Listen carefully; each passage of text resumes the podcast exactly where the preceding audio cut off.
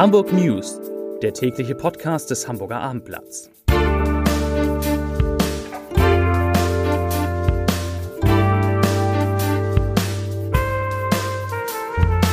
Herzlich willkommen zu den Hamburg News, zu den letzten Hamburg News in dieser Woche. Mein Name ist Lars Heider und heute ziehen wir natürlich einmal mehr eine Corona-Wochenbilanz für Hamburg. Weitere Themen sind, die Elbphilharmonie bleibt länger geschlossen, 20.000 Mitarbeiter von Bayersdorf erhalten eine sehr gute Nachricht und Udo Lindenberg erhält eine große Auszeichnung. Zunächst aber wie immer die Top 3, die drei meistgelesenen Texte auf abendblatt.de. Auf Platz 3 auf Gut Basthorst stehen jetzt nachhaltige Tiny Houses. Auf Platz 2 neue Corona-Zahlen, Inzidenz in Hamburg steigt über 100. Und auf Platz 1 Großeinsatz in Stellingen, Feuer in Industriegebäude. Das waren die Top 3 auf abendblatt.de. Ja, liebe Freundinnen und Freunde dieses Podcasts, wir haben uns ja schon daran gewöhnt, dass der 7-Tageswert der Corona-Neuinfektion in Hamburg in den vergangenen Tagen von Tag zu Tag gesunken ist. Heute macht er das leider nicht. Es geht wieder nach oben von 90,9 Neuinfektionen je 100.000 Einwohnern am gestrigen Donnerstag auf heute 103,8. Und das liegt offensichtlich daran, dass es heute im großen Stil Nachmeldungen gegeben hat, die die Gesundheitsbehörde schon am Dienstag angekündigt hatte. Das sind Nachmeldungen vom vergangenen Wochenende und die, sagen wir es ehrlich, versauen so ein bisschen uns heute die Bilanz. Es kommen an diesem Freitag nämlich ungewöhnlich viele 496 neue Fälle zustande dank dieser Nachmeldung. Und deshalb bleibt uns, um zu gucken, wie ist die Entwicklung nun wirklich gewesen, nur einmal der Wochenvergleich. Und der, der fällt zumindest positiv aus. Am vergangenen Freitag, da lag die 7-Tages-Inzidenz nämlich noch bei 116,3, Mitte November ja sogar bei fast 170 und aktuell eben bei 103,8. Und die Zahl der Patienten, die mit Covid-19 in Hamburgs Krankenhäusern behandelt werden müssen, die scheint sich so um die 330 einzupendeln. Gestern waren es 327, heute sind es 333, vorgestern waren es 329. Die Hamburger Elbphilharmonie, die nutzt den Corona-Lockdown jetzt für eine Generalreinigung der Orgel und für weitere Wartungsarbeiten, die eigentlich später ausgeführt werden sollten. Jetzt hat man sich aber entschieden für diese Arbeiten, die sowieso entstehende Pause bis Minimum 10. Januar äh, zu verlängern und zwar bis zum 27. Januar. So lange bleibt der große und der kleine Saal bleiben die geschlossen und werden dann äh, da werden dann entsprechend die Wartungsarbeiten durchgeführt. Das alles ist möglich, weil natürlich alle Veranstalter ihre Januartermine im großen Saal der Elbphilharmonie bereits storniert haben.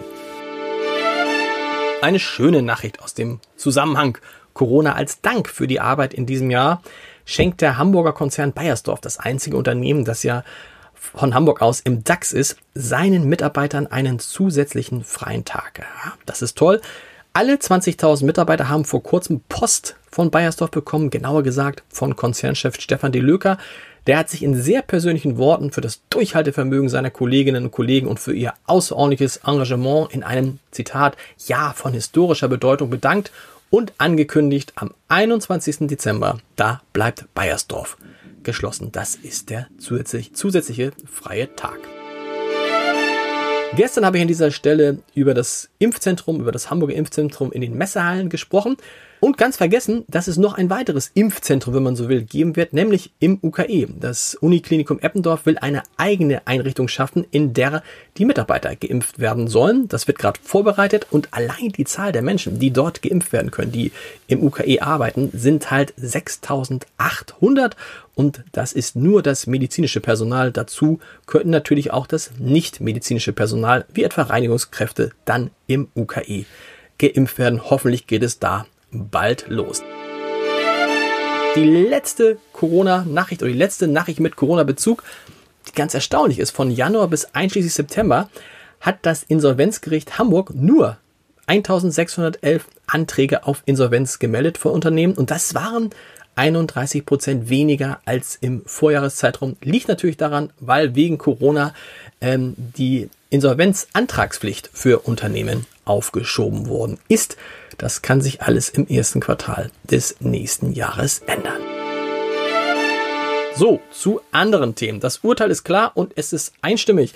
Das Landesverfassungsgericht Hamburg hat die Volksinitiative zur Streichung der Schuldenbremse aus der hamburgischen Verfassung gestoppt. Also, die Volksinitiative wollte erreichen, dass die Schuldenbremse aus der hamburgischen Verfassung rausgenommen wird und sie darf jetzt nicht weitermachen. Zentrales Argument des Gerichts war der unzulässige Eingriff in das Budgetrecht der Bürgerschaft. Das Landesparlament allein trage die Gesamtverantwortung für den Haushaltsplan der Stadt und da darf sich kein anderer einmischen. Das heißt, die Volksinitiative ist Geschichte.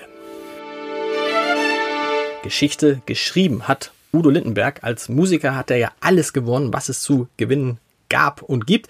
Und jetzt, jetzt bekommt er noch einen Preis für sein, ich zitiere, außerordentliches und authentisches Engagement für die Verwirklichung des Rechts eines jeden Kindes auf ein Leben in Frieden und Würde. Zitat Ende. So heißt es in der Begründung von UNICEF Deutschland, das den Hamburger Musiker mit dem UNICEF Ehrenpreis Kinderrechte auszeichnet. Lindenberg, so heißt es weiter, sei Mehr als ein Musiker, er sei ein Träumer, ein Mensch mit Haltung und für UNICEF seit Jahren ein verlässlicher Freund und Unterstützer. Und dieser Preis, der ist nicht irgendein Preis, denn Lindenberg ist nach Shakira, Harry Belafonte und Vanessa Redgrave erst der vierte Prominente, der mit dem Ehrenpreis Kinderrechte ausgezeichnet wird. Und was sagt Udo dazu? Er sagt, die ganze Würde des Menschen, eines jeden Kindes auf der ganzen Welt, das ist das erste Gebot.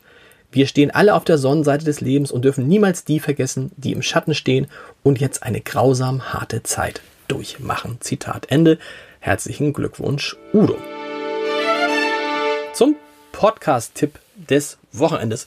Wollten Sie immer schon mal wissen, wie es im Schloss Bellevue und bei Staatsbanketten des Bundespräsidenten zugeht und vor allem, was da getrunken wird, was der Bundespräsident trinkt, was den Staatsgästen angeboten wird, was eigentlich der Lieblingswein der Bundeskanzlerin ist? dann habe ich natürlich was für Sie in unserem Weinpodcast. Vier Flaschen ist nämlich an diesem Freitag Knut Bergmann zu Gast, der Autor des Buches Mit Wein Start machen und ein ehemaliger Mitarbeiter des Bundespräsidialamtes. Und der, der Knut Bergmann, der erzählt ganz offen, welche Rolle Weine bei den Treffen der Staats- und Regierungschefs spielen, welche Rolle sowieso Alkohol spielt. Und Achtung, warum man in Deutschland jetzt nicht dazu neigt, ausländischen Gästen und seien sie noch so prominent, die allerhöchste Qualität anzubieten. Hören Sie da mal rein unter www.abendblatt.de slash podcast. Viel Spaß dabei. Gleich gibt es noch den täglichen Audio-Adventskalender bei uns nach dem Leserbrief des Tages. Und im Leserbrief des Tages geht es nochmal um Goofy. Wir erinnern uns, erinnern uns, oder ich erinnere, ich erinnere Sie vielleicht noch mal kurz daran. Goofy, das ist der Stier, der im Mittelpunkt eines Projekts einer Schule ähm, in Volksdorf stand. Und diese Schule hat diesen, dieses, diesen, dieses Tier anderthalb Jahre lang begleitet, wollte gucken, wie es aufwächst und wollte dann auch gucken, wie es geschlachtet wird oder das verfolgen. Und aufgrund der Proteste von verschiedenen Tierschützern und Tierschutzorganisationen hat man jetzt von dieser Schlachtung abgesehen. Und äh, das regt viele Leute auf. Jochen Scharf schreibt dazu, ich zitiere, ja, es ist schade, dass die Schule unter diesem Druck eingeknickt ist, aber man kann von einer Schule, die einfach nur ein spannendes und sinnvolles Projekt durchführen wollte, nicht erwarten, einen Stellvertreterkrieg der schweigenden Mehrheit gegen die vermeintlich moralisch überlegenen Meinungsrechthaber zu führen. Nein, das kann man nicht, denn es geht letzten Endes um die Frage, was man dagegen tun kann, dass kreischende Minderheiten die Meinungsführerschaft in diversen Bereichen für sich beanspruchen. Und wer das könnte, aber da bin ich auch ratlos. Leserbriefende, lieber Herr Scharf, vielen Dank für diesen Leserbrief. Jetzt der Audiopodcast von meinem lieben Audiopodcast, der Audio-Adventskalender. Ein Audiopodcast äh, gibt es wahrscheinlich auch, aber ein Audio, der Audio-Adventskalender, das nächste Türchen öffnet sich. Ich wünsche Ihnen ein schönes Wochenende, einen schönen zweiten Advent. Lassen Sie es sich gut gehen und wir hören uns Montag wieder. Bis dann. Tschüss.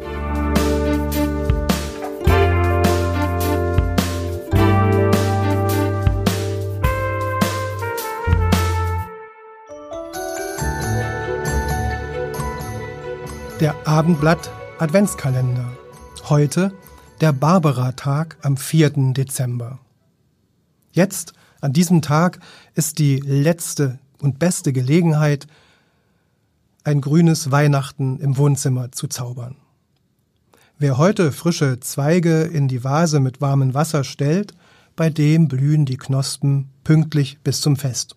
Das ist biologisch verbirgt.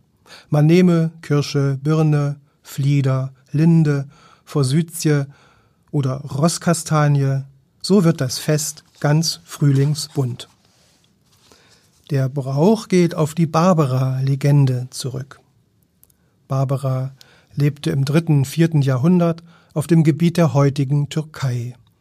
Sie war jung und sie war Christin und wurde verfolgt, wie damals viele Christinnen und Christen im römischen Reich. Sogar ihr Vater war dagegen und er tötete sie, man mag es kaum glauben, selbst mit dem Schwert. Vorher war sie in Haft und wurde gefoltert. In der Haft selber weinte sie und so stark, dass ein verdorrter Kirschzweig wieder geblüht hat. Es könnten auch die Legende einige Tropfen Blut gewesen sein, die den verdorrten Kirschzweig zum Blühen brachten. Andere Legenden berichten, dass Barbara auf der Flucht mit ihren schwarzen oder blonden Haaren an einem Kirschzweig hängen geblieben ist, der danach wieder blühte. In der katholischen Kirche wird sie als Märtyrerin und als Heilige verehrt. Barbara ist die Patronin der Bergleute, weil sie einmal in ein Bergloch fiel, und eine der 14 Nothelferinnen, die auch Sterbenden helfen kann. Wer keine Zweige ins Zimmer stellen mag, der kann auch äh, Gersten und Weizenkörner nehmen und sie ins warme Wasser legen.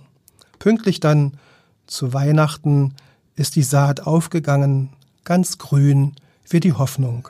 Und die brauchen wir ja in diesen tristen Tagen.